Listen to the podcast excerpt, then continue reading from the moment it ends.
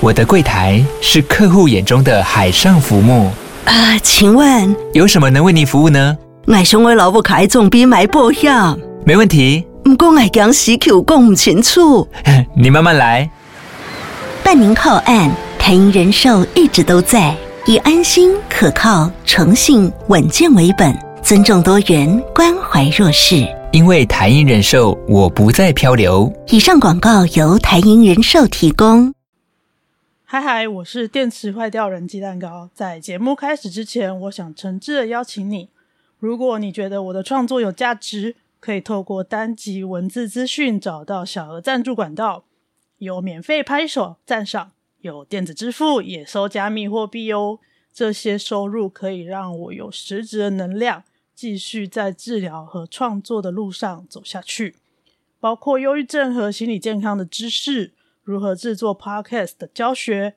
，Podcast 和文字写作的内容都会维持开放，让听友或读者免费获得。欢迎你使用个人信箱或社群账号免费注册 Liker Social 账号，为我的写作按下拍手键。也可以透过支持单篇文章小额抖内。Litecoin 基金会官方没有抽成，每一笔赞助都会成为我的实质收入。另外，感谢 First Story 团队在创作路上一路相挺，为 Podcasters 打造超多实用功能的创作平台。欢迎透过 First Story 一键斗内连接赞助台币，请我喝一杯蜂蜜红茶，或按月赞助智商小猪铺满计划。平台服务有价，所以红茶我会喝小杯一点。鸡蛋糕感谢叶基奇，感谢你的支持，感恩罗兰，感恩。那我们节目。开始喽！喂喂，你还好不好？寒流来的日子，来讲个很冷的小秘密。你知道冰块这辈子最想做什么事吗？我是鸡蛋糕。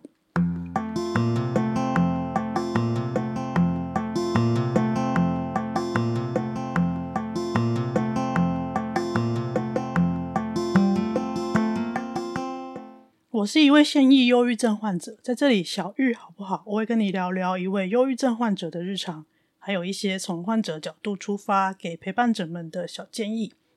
不论是你身边有被小玉乱入的人，让你手足无措，或者生病的就是你本人，希望这些经验分享能够对你有些帮助。录音日期是二月二十八号晚上。八点五十九分，一波还未平息，一波又来侵袭。哎，年初的台南寒流一波一波的来，冷的时候冷的要死，然后热的时候又跟夏天一样。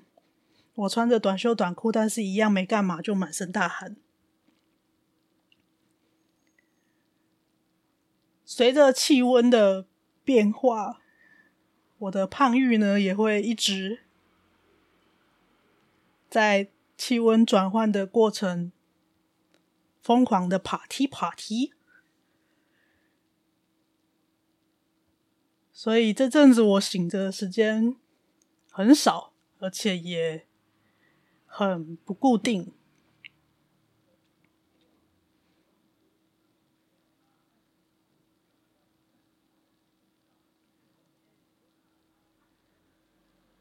大脑会一直在一种疯狂放电的状态。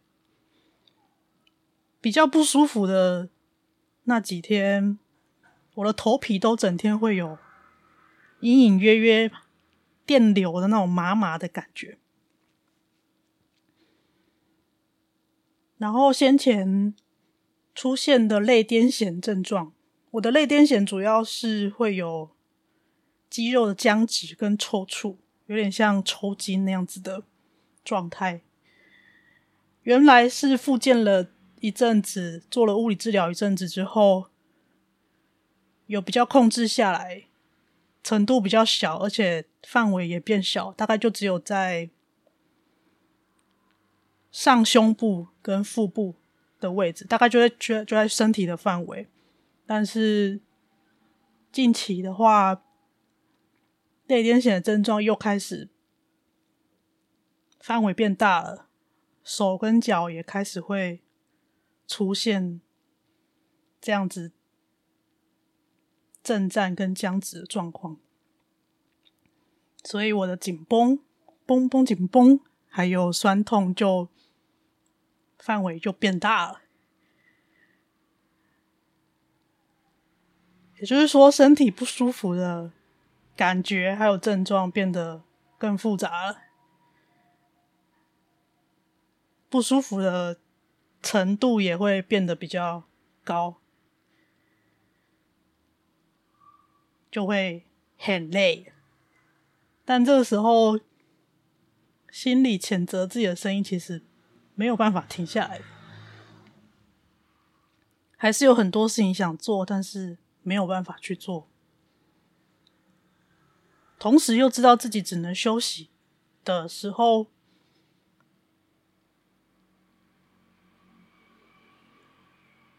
这种自己对自己攻击的声音是无处可躲的。而且这一次的这几波类癫痫的症状发作的时候，我的身体会有一种很像被挤压。或者像扭毛巾那样，会会挤出一种很痛苦的哀哀叫的声音，那个我平常是没有办法发出来的声音，然后一直一直啊啊啊啊这样叫，也不是一直啊啊叫了，就是它就是会被挤一下，然后就啊一声，挤一下啊一声这样，那个那个啊我现在发不出来，那是一种听起来很痛苦，然后又比较高频的声音，平常是发不出来，但是在发作当下，我的身体会像瞎子在跳一样，这样抽抽抽，然后我一边抽，他抽的那一个瞬间，我就听到自己的自己被挤出那个那个啊那一声，那个是自己很陌生的声音，但我知道是从自己的身体发出来的，就半梦半醒，然后又又酸又痛，然后又又这样又这样这样叫，就会觉得自己好可怜哦，那个意识有一种抽离的感觉。就是有一部分的意识是在感受到那个那个不自主的动作，无法控制身体，然后同时又又酸又痛，啊，又在叫，但那个叫又很不像自己，一种很很混乱又抽离的状态，而且又好死不死在录音的前几天，某一次的发作，那时候有点半梦半醒的状态，但是可能身体某一次在挤出声音的时候。嘴巴刚好打开，又又被压上，我就咬到嘴唇了，妈的，超痛！那个当下，我连我连骂脏话的力气都没有，就很像那个在动态的过程当中，然后突然那个嘴巴被针戳一下那样，痛的要死，然后立刻那个意识就从半梦半醒，就突然变完全清醒。这下子就让那个震荡，也不是震荡，震颤的感受，还有那个痛觉、酸的感觉，都都被放大了，因为知觉都回来，那个感觉就更加不舒服。那天就整个虚脱，整天就是倒在床上，完全下不来。所以近期，呃，文字还有 podcast 就都放着，没什么更新。都在床上听 podcast 或是听书，这样。每次在发作来的时候，因为现在的症状变得比较程度比较大，每次来的时候都会觉得到底是好了没？怎么又来了？到底是为什么？有时候真的已经。想不到有什么特定的原因呢，他就是来了，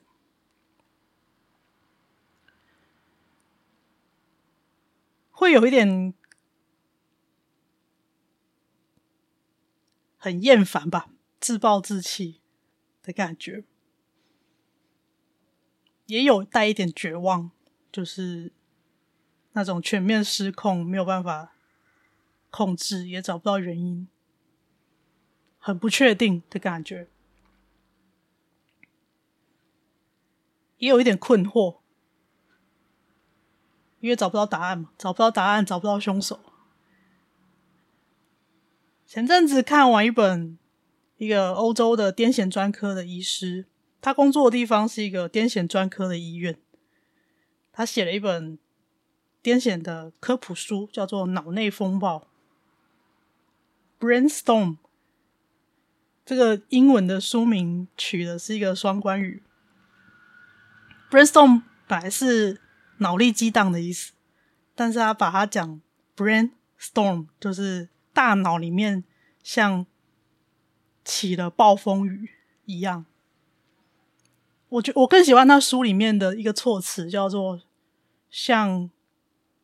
野火燃烧，就是。整个大脑像着火一样，整片烧起来。原本是可能是一小点一小点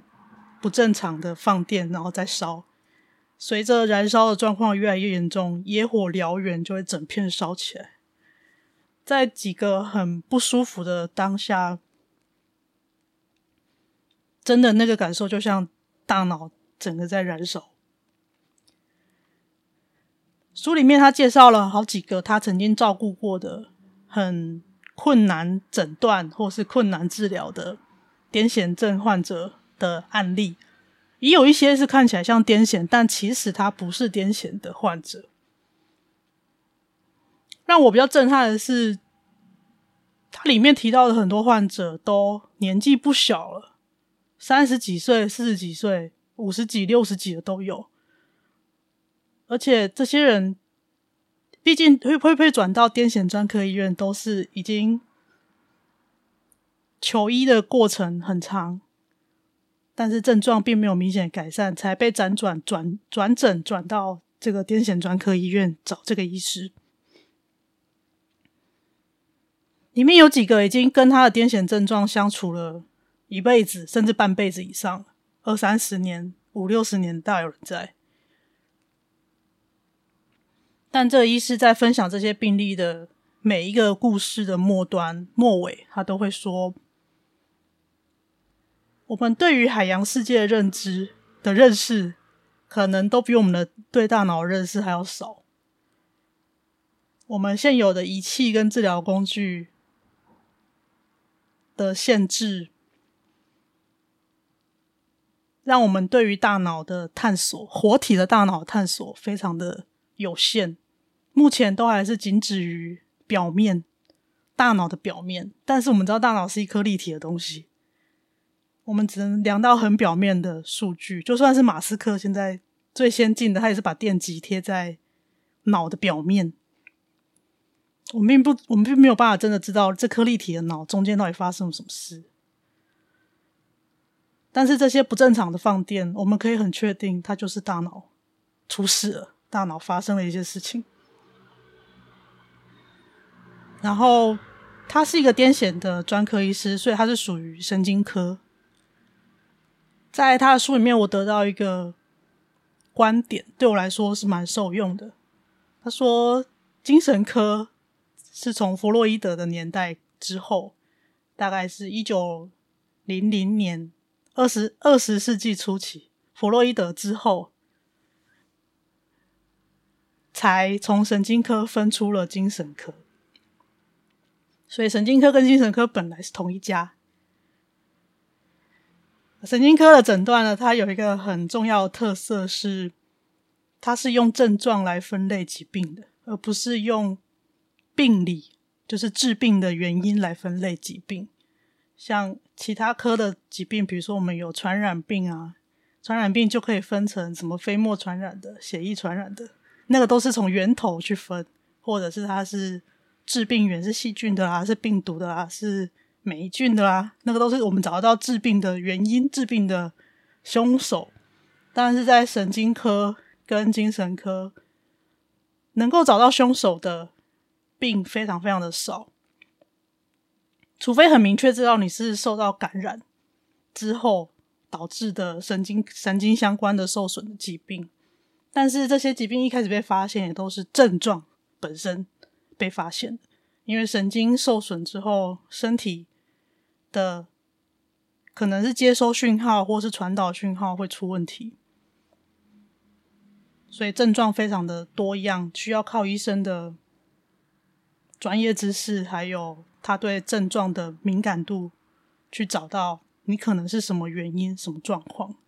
治疗大部分都是症状的控制为主，一直到现在，神经科跟精神科的治疗都是这个样子。书里面有一个患者，他是最后被诊断他是心因性的癫痫，也就是说，他是精神科的疾病，而不是神经科的疾病。但是在这位癫痫专科医师的眼中，他认为身心症其实也是应该这样讲。他认为精神科的病人跟神经科的病人一样，他们都是大脑跟中枢神经系统受到影响了、受损了。那么，在长时间的比较异常的。大脑作用的环境底下，势必除了精神跟心理症状之外，一定会出现一些神经生理的症状。所以看完这本书之后，虽然这些类类癫痫的症状让我非常非常的不舒服，但我觉得我有比较能够理解。这件事情的发生，因为毕竟我的重郁症治疗也好多年了，这么长年的情况底下，大脑受到了一些影响，让其他的功能出问题，包括我的语言，包括我的阅读障碍，一直到治疗了好一段时间之后才出现的这些很像癫痫的症状。应该都可以被广泛的纳入是大脑受损的这个范围里面，也就是我们可能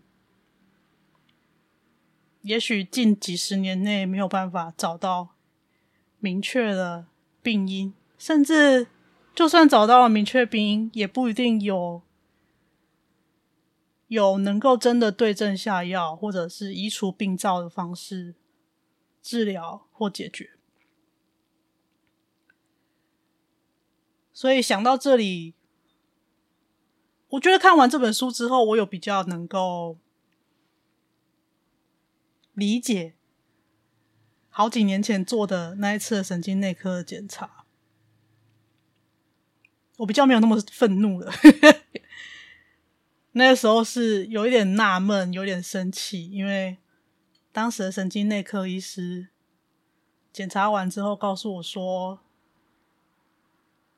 叫我不要再浪费人力物力，再做更多进一步的检查了，因为去查这个原因是没有意义的。他大概的意思是这样啊，就是很浪费资源的意思。但我当下其实非常的困惑，我有一种被拒绝的感觉。一直到近期这样把这本书看完，然后想过一遍，加上书里面的一些。科普知识的讲解，我才知道说，原来如果没有能够完整的收集有发作跟没有发作的状态的完整数据的话，其实是没有办法找到病发的原因的。而且，即使有了这些数据，也不见得能够找到原因，因为书里面也有几个。真的找不到原因的病例，他有症状，但是找不到原因。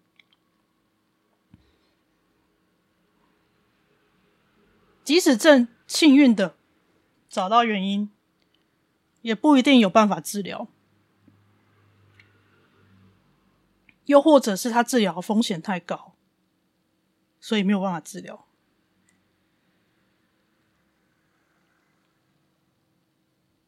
所以一切的衡量就是风险、代价，还有最后能够得到的结果。当时的神经科医师说的是对的，不需要再做太多检查了，因为代价太高，而我能够得到解决的方法太少。推荐这本书《脑内风暴》。本来想要做一集说书了，但刚刚想到就讲一讲，就不用再做一集啦。懒惰，大家有兴趣可以去看。呃，资讯我会再放在资讯栏。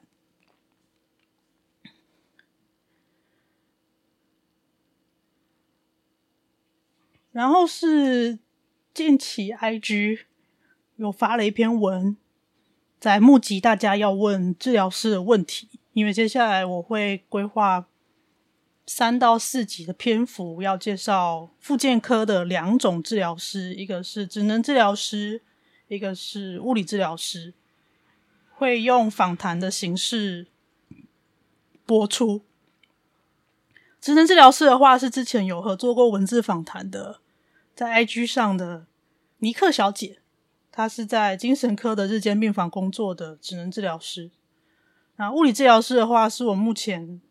正在合作中，他在帮我做自费的徒手治疗的慈心物理治疗师，他同时也是运动防护员。他大学的时候修双主修两个学位，所以他考了两张国家级考试的证照。这样，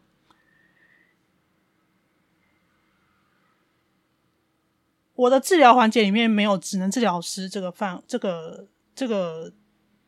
部分的治疗，因为职能治疗师大部分目前都在社区或是机构里面。那我合作的是物理治疗师，但是很多卫教的资料，还有一些呃生活上功能的练习，其实我都是从尼克小姐的图文里面去找到方法练习，然后找适合我的方式进行。再来有很多行为学相关的观念，也都是职能治疗师的守备范围，所以在这个部分之后，可能会请尼克小姐一样，跟之前用文字访谈的方式把它整理一下，就是针对忧郁症患者在精神科的照护上，他们会会做的一些事情。而且是患者本人，或者是身边的陪伴者或守门员，可以一起去注意跟完成的一些事情。因为也许是治疗的时间长了，我觉得很多时候治疗是生活中的很小很小的一个部分，大部分的时间都还是需要自己。跟这个疾病，还有没有发病的时候，就是有症状跟没有症状的时候的状态去相处，所以找到能够自处的方式是是很重要的，这样可以让所剩不多的有精神的时候，症状没有起来的时候。短短的一天内，可能几个小时的时间，至少这几个小时可以可以过舒服一点。我觉得这个是我在治疗过程当中越来越认识复健科的守备范围的时候，慢慢慢慢的让自己可以照顾自己的方式。也也是也是因为这样，所以才想说可以跟他们合作来讲这部分的内容，因为这个部分至少就我目前为止所能收集到的资料，几乎是没有人谈过这件事情，所以这是独家独家啊，请大家分享出去，独家独家。OK，那。简单一句话来讲，职能治疗跟物理治疗的专业的话，只用一句话讲完的话，就是职能治疗叫做 occupational therapy，他们是生活功能重建的专家；物理治疗 （physical therapy） 是动作评估训练的专家，所以他们复健科就分成职能治疗跟物理治疗，大概二三十年前分流的 OT 跟 PT。那心理治疗呢，叫做 mental therapy，心理治疗师。所以台湾其实体制上没有心理治疗师。如果你有看到这方面的名词的话，那就是从这个原文的词汇直接翻译过来的 mental therapist、mental therapy、mental therapist，心理治疗、心理治疗师。但台湾没有心理治疗师或心理咨询师这个这个职位、这个证照，只是原文有这个词，所以还是你会在一些书籍或资料里面看到。他们都是属于治疗师的范围，也就是都属于医师人员啊，都是 therapy，都哎都是 therapist，然后再做 therapy，再做治疗。好，那之后的。应该会有三到四集，刚刚讲的，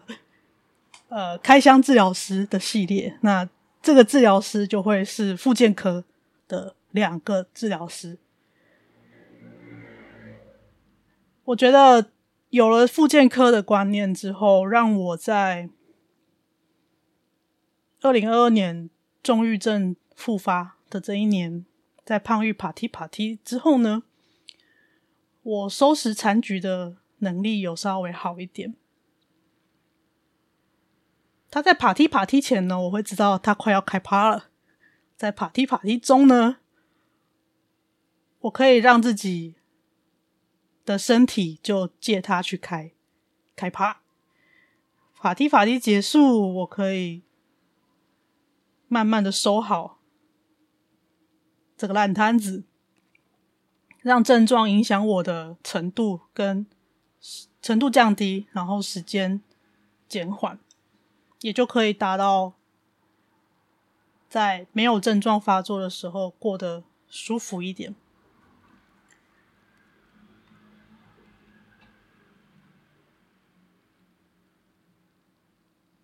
所以呢，如果你对我的复健治疗，或者是对于职能治疗师、物理治疗师的专业职能有什么问题，或是有什么想法的话，欢迎到这个节目的脸书、IG、Twitter，或者是我的 Liker Social 上面留言。啊、不管你是要给我鼓励，或者是要问两位治疗师什么问题都可以，我都会转达，让他们知道，也会整理在之后。三到四集的开箱治疗师这个系列里面，好嘞，呃，这次小玉好不好？我想跟你说的是，举凡吃喝拉撒睡、走坐站跑跳、讲话、呼吸等等这些生活的人体基本功能，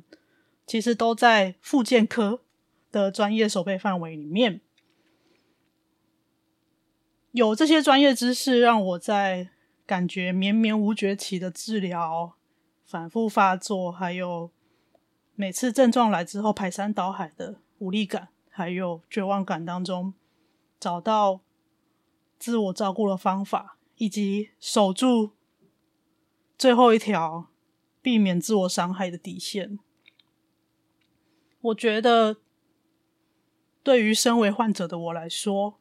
拥有最后这一点点自我照顾的能力，是我。可以找回自己的有能感，有能力的有能，这个有能感很重要的元素跟基础。欢迎你到节目的社群，包括脸书、IG、Twitter、Liker Social，给鸡蛋糕加油打气，以及给专业的医师人员们告白或是发问都可以。哦，对了，还记得开头的那个冰块吗？冰块最想要做的事情是什么呢？因为他最想要退伍，因为他都在当兵。好，这是一个冷笑话，因为我是在 YouTube 看到柯佳嬿他宣传《想见你》电影版的时候，在其中某一个宣传通告，他玩游戏输了处罚讲的，我很喜欢这个这个冷笑话。好，冰块最想要退伍，因为他都在当兵。好嘞，分享给你啊，记得去留言。节目内容都是个人经验分享，我喜欢的你不一定喜欢，适合我的不见得适合所有人。经验可以参考，不可以替代个别治疗。有需要的话，请直接就近咨询精神科、身心科医疗院所，或是合格的心理咨商所、物理治疗所。这次的小玉好不好？就到这里，谢谢你的收听，也欢迎你把这集传给你觉得需要的朋友。我是电池坏掉人鸡蛋糕，喂喂，你还好不好？